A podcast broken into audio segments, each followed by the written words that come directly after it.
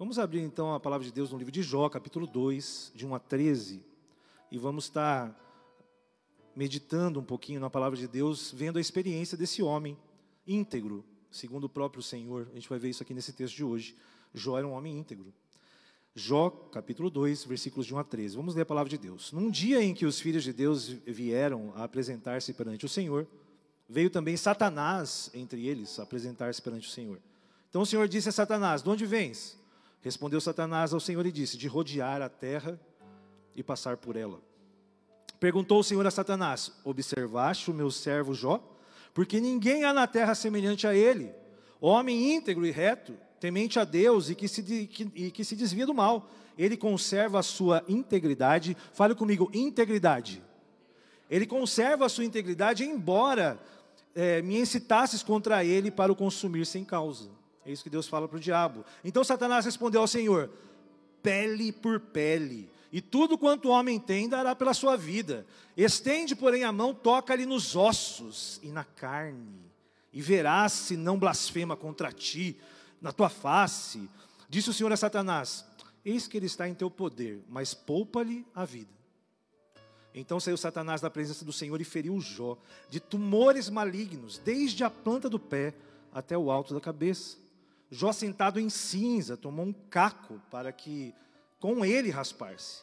Então sua mulher lhe disse: Ainda conservas a tua integridade? Você ainda está assim firme? Amaldiçoa Deus e morre. Mas ele lhe respondeu: Falas como qualquer doida.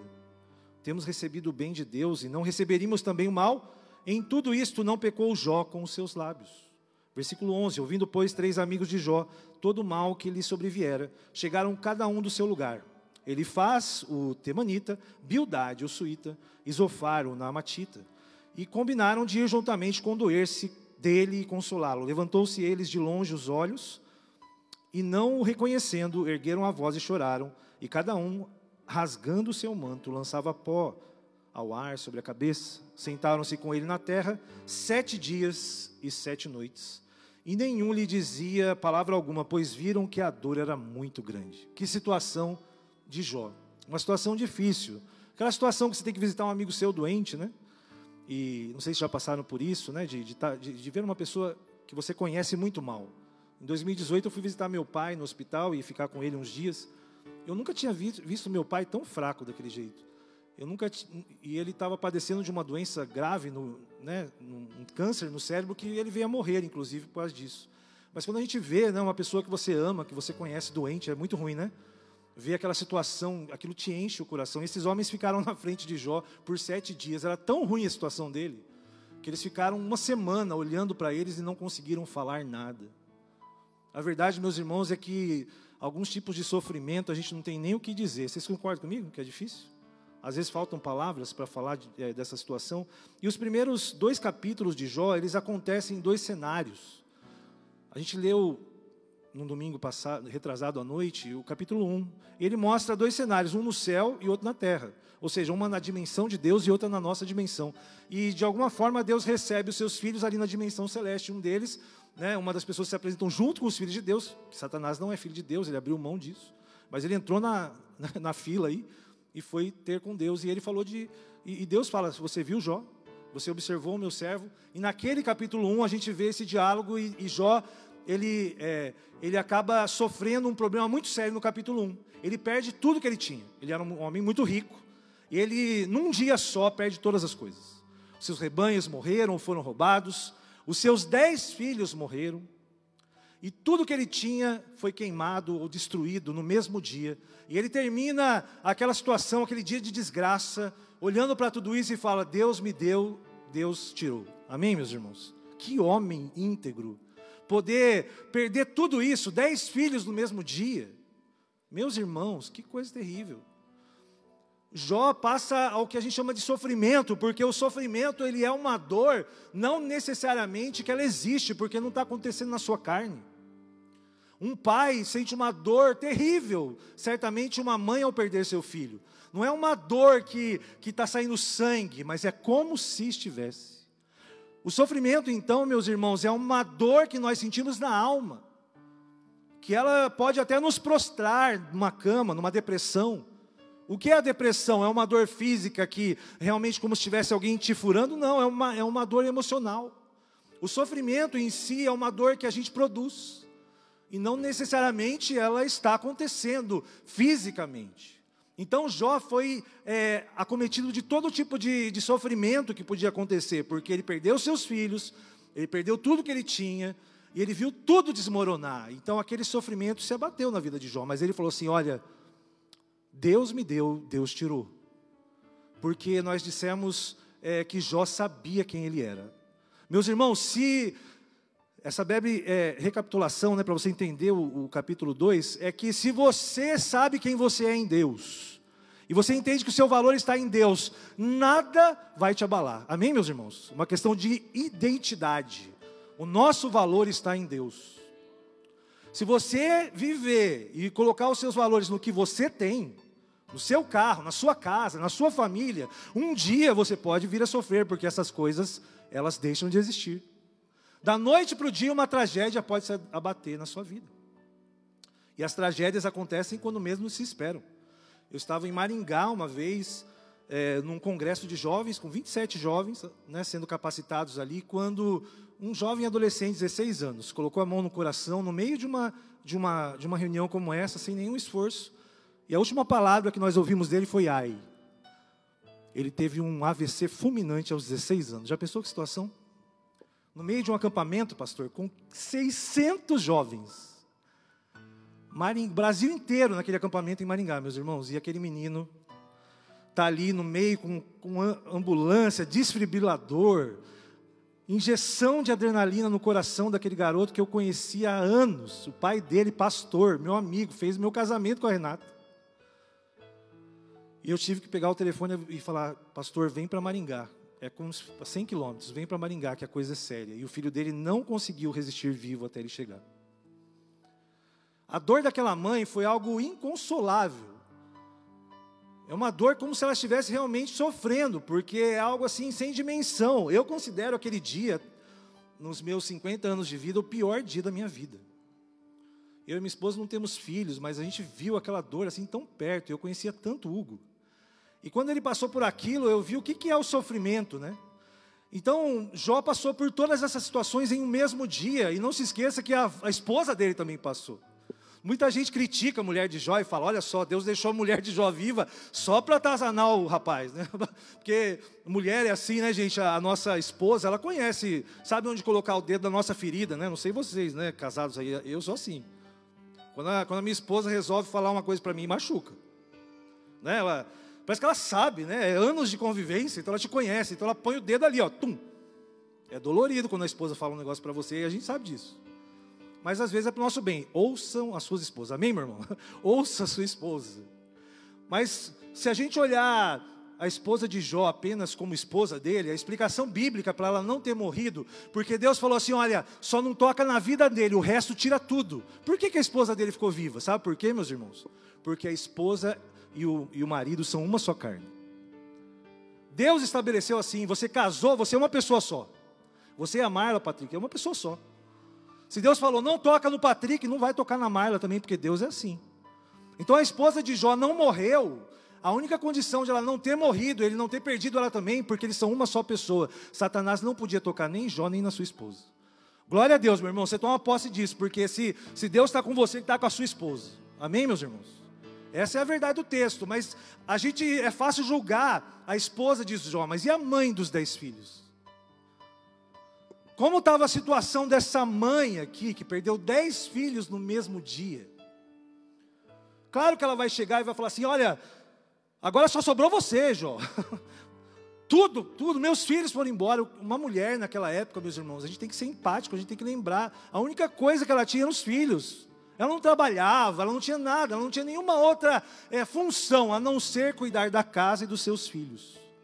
Naquele dia, a esposa de Jó perdeu tudo que ela podia ter na vida: os dez filhos. Meus irmãos, você assistiu aquele filme A Morte do Soldado Ryan? Já assistiu esse filme? É um filme bem antigo. Né? É uma, na guerra, na Segunda Guerra Mundial, onde uma senhora viúva tem que enviar quatro filhos para para a Segunda Guerra, para lutar pelos Estados Unidos em 1937. E essa história é verídica, porque essa mãe era viúva.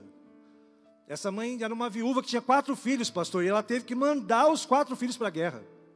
E um dia chega uma notícia na casa dela que três dos quatro filhos dela tinham morrido. Já pensou a situação? Viúva, só tinha um filho. Os quatro na guerra, três morreram. O exército dos Estados Unidos se organizou. Para quê? Para trazer aquele menino de volta. Quem achou foi um padre, que achou. O nome dele, na verdade, não era Ryan. Ryan era no filme. É, na verdade, ele, ele achou esse menino, porque como que a mulher ia sobreviver viúva sem nenhum dos seus filhos? Né? E eles conseguiram trazer. Um ano depois, é, eles acharam que um dos filhos tinham sido, todos os filhos tinham sido mortos, mas um deles foi achado. Ele sobreviveu às torturas dos japoneses. E um ano depois ela estava com dois filhos em casa, glória a Deus, né? Mas você imagina a situação dessa esposa aqui, dessa mãe. Ela chegou perto de Jó e falou assim: Jó, a vida acabou, amaldiçoa Deus, não quero mais viver, nem eu nem você. É que Jó fala: Você está doida? Porque é verdade, né? Às vezes tem que falar: Não, você está doida? Não, calma. Nem tudo que a esposa fala é, é lei, mas a gente tem que entender que essa situação que era muito difícil, aquela mulher estava sofrendo. Sofrendo uma dor que nós não podemos calcular, a não ser que você seja uma mãe que perdeu um filho. Se você passou por isso, você sabe o que eu estou falando. Nós não podemos medir essa dor. Mas Satanás, o inimigo das nossas almas, a velha serpente, Satanás é chamado dragão. Ele quer, ele quer destruir o ser humano, ele quer destruir os filhos de Deus. Ele é nosso inimigo eterno. Ele fala assim: olha, agora é muito fácil você falar isso, tudo bem. Ele, ele só está sofrendo. Eu quero ver quando ele começar a doer mesmo. Eu quero ver pele em cima de pele sendo rasgada. É isso que Satanás fala. Tira a saúde dele, deixa ele doente. Porque aí a gente está falando de dor, né, meus irmãos? Sofrimento nem sempre tem a ver com dor física. Agora, quando você está com sofrimento e depois ainda te atinge a, a, questão física, né, a dor, era tanta a dor daquele homem. Talvez ele tenha uma, teve uma, uma alergia tão forte, quase uma elefantismo, uma situação muito difícil, que ele teve que se coçar com cacos, de tanta dor que ele estava sentindo. Então, Jó é um exemplo de quem resiste numa situação difícil que ele, de vida, não só de sofrimento, mas também de dor.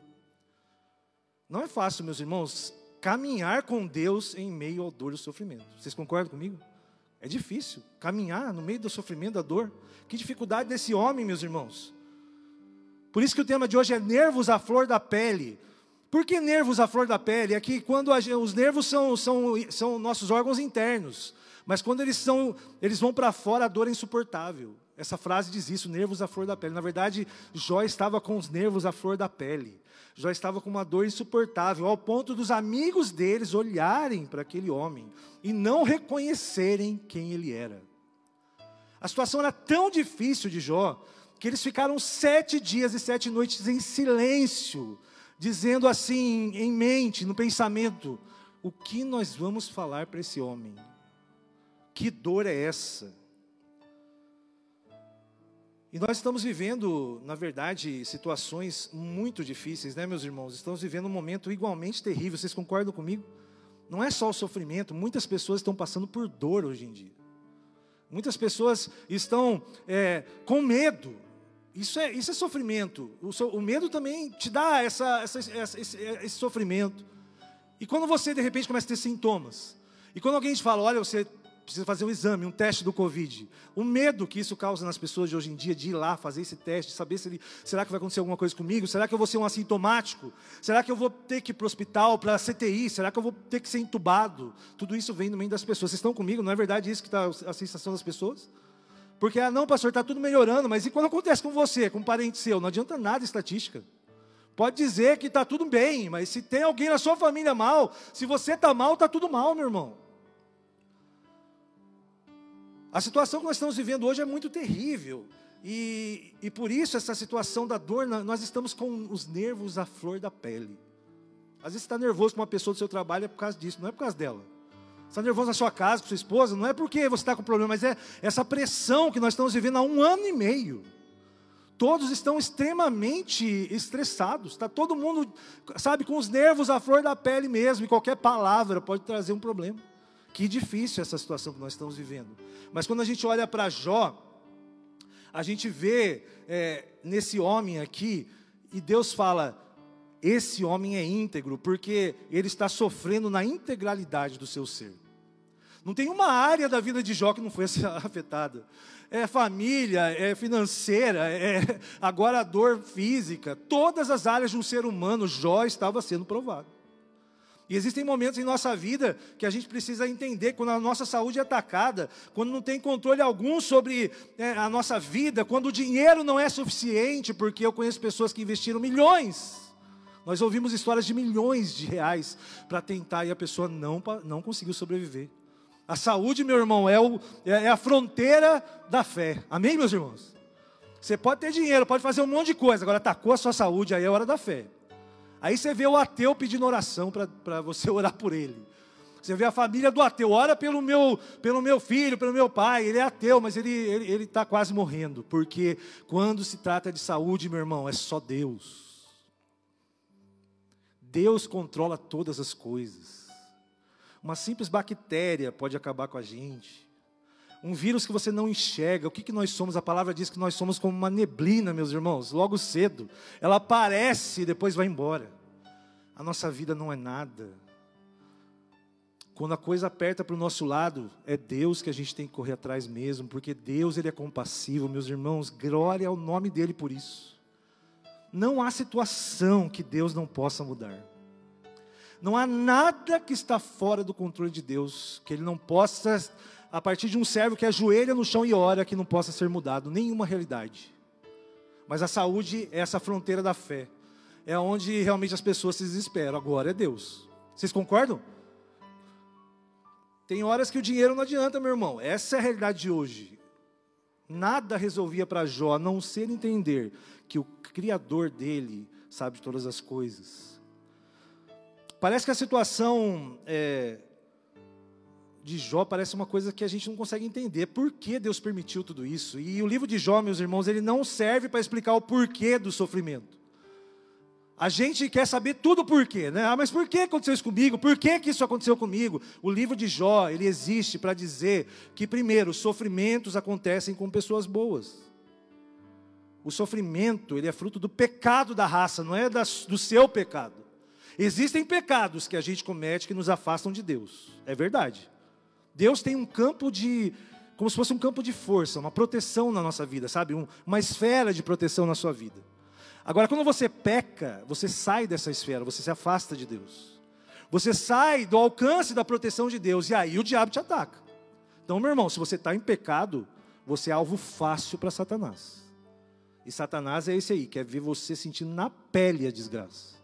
Ele não quer só que você pense, o diabo não quer só que você imagine, só que você sinta, o diabo quer ver você sofrer. O diabo quer ver pele por pele, sendo escamada de você como se fosse uma massa folhada. É isso que o diabo quer fazer. Então a gente não pode pecar, meus irmãos, a gente tem que fazer, pedir santidade para Deus. Porque se você está perto de Deus, Deus protege, porque o diabo não pode contra Deus. Amém, meus irmãos? O, que, que o diabo não pode nada contra Deus? Deus fala, ó, faz isso, mas não toca a vida. Sabe por quê? Porque Deus está no controle dessa história aí com Jó. Você pode fazer, mas aqui é o seu limite. O limite de todo ser humano é Deus. Amém, meus irmãos? Deus é o limite. Deus é o limite da nossa vida. Ele não vai deixar nada acontecer com você que ele não tenha um propósito.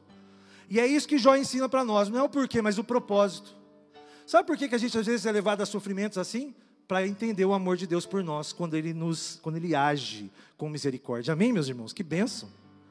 Não foi assim naquele cego lá no caminho? Que os discípulos falaram: Jesus, foi ele que pecou seu pai.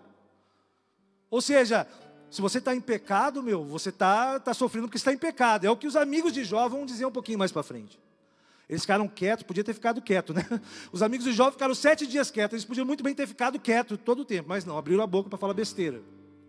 Mas ele, eles em tudo queriam dizer: Jó, o que, que você fez para merecer tudo isso? Você deve ter feito alguma coisa muito errada para isso estar tá acontecendo com você, meu amigo. E as pessoas olham às vezes para nós, para o nosso sofrimento e falam: Você fez alguma coisa de errado para estar tá acontecendo isso, não pode ser. Mas eu vou dizer uma coisa para você: aquele cego que todo mundo achava que foi ele ou foi o seu pai, sabe o que Jesus falou? Nem ele, nem seu pai. Sabe por que ele é cego?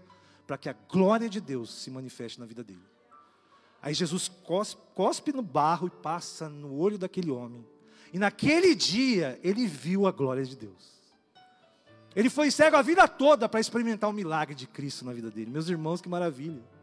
Às vezes você está sofrendo, mas está chegando o dia da sua vitória. Às vezes está passando por um momento que parece difícil, e a gente olha para Jó, a gente fala, poxa, eu não estou nem perto disso aqui. Mas a sua unha encravada dói mais do que, o, a, do que a lepra do, do Jó. Essa que é a verdade, porque qualquer coisinha que a gente sente é a nossa dor. Ah, pastor, é verdade, a minha dor é minha dor. A gente é assim, as pessoas são assim.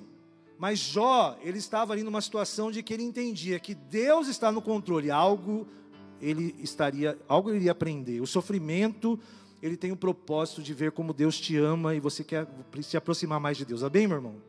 Sofrimento e dor, muitas vezes na vida do cristão, tem a ver com isso, para você ver o amor de Deus e conhecer mais a Deus. Só precisa ter fé para permanecer firme, né? Eu me lembro de Davi, né? Porque existem situações, meus irmãos, que não é fácil andar lado a lado com a morte. Você concorda comigo? Andar lado a lado com a morte. O Salmo 23 é um salmo muito conhecido, e o, o, número 23 é interessante porque Davi foi perseguido e a morte esteve ao lado dele, no encalço de Davi, por quase 23 anos, sabia? Ele foi ungido por Samuel, Davi foi feito rei ali, e Saul era o ilegítimo, Saul não era mais rei, mas Saul perseguiu 22 anos Davi. Meus irmãos, se você tem algum pedido aí que parece que faz tempo, lembra de Davi, 22 anos. Com a promessa de Deus, 22 anos para receber. Se você está aí há um ano esperando, falta, é pouco, meu irmão. Continua firme na fé. Pode passar, mas se for promessa de Deus, vai acontecer. Ó, eu, eu queria uma animação aí. Se for promessa de Deus na sua vida, vai acontecer. Amém, meu irmão? Só não vai acontecer se não for, se não for promessa. Agora, se for promessa, toma aí, pega isso para você, vai acontecer. Davi foi 23 anos. E ele fala lá no, no versículo 4, né? Ainda que eu ande pelo vale da sombra da morte, não temerei mal algum, porque tu estás comigo. O teu bordão e o teu cajado me consolam. Glória a Deus. Meus irmãos, nessa manhã o Espírito Santo quer consolar o seu coração. Ele quer te dar algo que só Ele pode dar, como um pastor que está ali com um cajado, com um bordão, o bordão ele é, é uma espécie de arma de lançamento, né? O cajado é aquele cajado que, que ele pega a ovelha, o bordão é quase que uma arma. Ele joga nos inimigos, né? Ele joga nos inimigos o bordão de longe, ele deve ter uns 60 centímetros, é quase uma lança. O bordão ele joga, e às vezes joga na ovelha também, viu? Toma cuidado, que às vezes o, a ovelha começa a desgarrar e o pastor taca o bordão na ovelha. Ô, volta aí, ovelha fujona. Se você for uma ovelha fujona, você pode levar umas bordoadas de Deus, essa é a lição, viu? Toma cuidado aí. Mas sabe o que, que é? O seu cajado me consola. É, é, imaginar que a ovelha via ali no pastor, sabe o que? Com aquele cajado, com aquele bordão. Sabe o que, que ele via? Ela ficava tranquila, porque alguém está protegendo ela. E sabe quem que é o nosso pastor? Quem está com o cajado e com o bordão na mão perto de nós? Mesmo no vale da sombra da morte.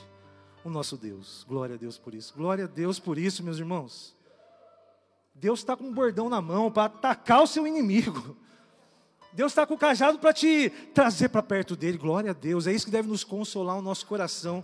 Meu irmão, quando eu já passei por vales assim, situação do vale da sombra da morte, que eu perguntei: o que, que eu vou fazer? Eu vi Jesus com o cajado e com o bordão dele do meu lado. E eu me senti consolado pelo Espírito Santo. É isso que Deus quer, que no vale da sombra da morte, na situação mais terrível que você está enfrentando, não esqueça, você não está sozinho. Você não está sozinho. A, a verdade é que Deus falou para Satanás: Você viu Jó? Os olhos de Deus estão sobre a sua vida. Porque ele disse: Olha, você pode não ter visto Satanás, mas eu estou de olho no meu filho, eu estou de olho na minha filha. O diabo pode não estar tá vendo, mas Deus está de olho, com os dois olhos em você, meu irmão. Os dois olhos, assim, sabe? Cuidando, protegendo, está tudo sob o domínio dele. Pode parecer que o inimigo está no comando, mas quem está dirigindo a coisa, o espetáculo, a cena, é Deus. É Deus. E nada pode nos separar do amor de Deus. Nem a morte, nem a vida nem principados, nem potestades, nem altura, nem profundidade. Nada pode nos afastar de Cristo.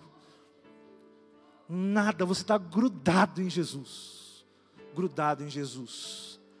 Se você está passando por isso, pelo vale da sombra da morte, não tenha medo, porque o Espírito Santo consola o seu coração. E eu vou dizer, meu irmão, tem coisas que a gente, como pastor, a gente não sabe nem o que dizer para a pessoa. O que eu vou dizer para uma mãe que está no hospital, que perdeu a filha e nem sabe? Lá na, na CTI, o que, a gente vai falar para ela? O que a gente vai dizer para essa mãe que nem sabe que a filha morreu ainda, que ela está lutando pela vida? A gente não tem palavras, a única coisa que a gente pode contar é com a consolação do Espírito Santo. Meus irmãos, esse tempo é um tempo em que o Espírito Santo está sendo derramado. E a gente ouve as profecias assim: um dia eu vou derramar o meu espírito sobre as pessoas. E você imagina que é só você falar em línguas, profecias? Não, é quando a consolação de Deus está sendo derramada na terra, meu irmão. Meus irmãos, isso é profético, porque o Espírito Santo está sendo tão necessário nesses tempos, pastor, tão necessária a consolação dele, que ele está sendo derramado pela terra. Isso quer dizer que Jesus está às portas, porque o Espírito Santo está tendo que ser derramado sobre o ateu, sobre o pobre, sobre o que precisa, sobre aquele que, que está longe, a consolação do Espírito Santo. Quando você ora por alguém que não acredita em Deus, ele está recebendo do Espírito Santo também. Nós vivemos uma era, um ano, dois anos em que o Espírito Santo está sendo derramado sobre a terra, meus irmãos. Jesus está à porta. Não saia de perto de Deus. Não ouça as vozes deste mundo que querem dizer: desiste, se mata, Jó. Desiste, meu irmão, não tem mais jeito. Você fala mesmo para as pessoas: você está doido porque você não conhece quem é o meu Deus. Você olha para o meu problema, mas Deus está olhando para mim. Cara, enquanto as pessoas estão olhando para os seus problemas, lembra que você, que Deus está de olho em você. Confie, seja consolado. Essa é a mensagem dessa manhã, uma consolação para o seu coração. Perceba Deus perto de você, com o cajado e com o bordão dele. E passe por esse vale. Porque depois de um vale do sombra da morte, meu irmão, vem a planície. Glória a Deus. É um vale, depois vem a planície. E depois da planície vem a montanha. Depois da montanha, meu irmão, você vai chegar no topo, minha irmã. Vai ter um tempo que Deus vai exaltar a sua vida assim, em nome de Jesus. Peça para Deus, Deus, quero chegar no alto do monte logo. Em nome de Jesus, está difícil passar esse vale. Quero enfrentar essa planície, mas eu sei que o meu Redentor vive. Jó fala isso. Eu sei que o meu Redentor vive e se levantará sobre a terra. Ele fala isso lá no capítulo 19. Jó viu Jesus no sofrimento dele. Se você, no seu sofrimento, conseguir ver Jesus, você vai ser restaurado. Essa é a palavra de hoje, nesta manhã, meu irmão e minha irmã. Que Deus te faça andar nesse tempo de dificuldade, como Jó caminhou na terra. E assim nós vamos continuar. Né? Esse mês você está sendo desafiado a, a olhar para essa vida desse homem né? e tentar entender como isso pode ser verdade na sua vida.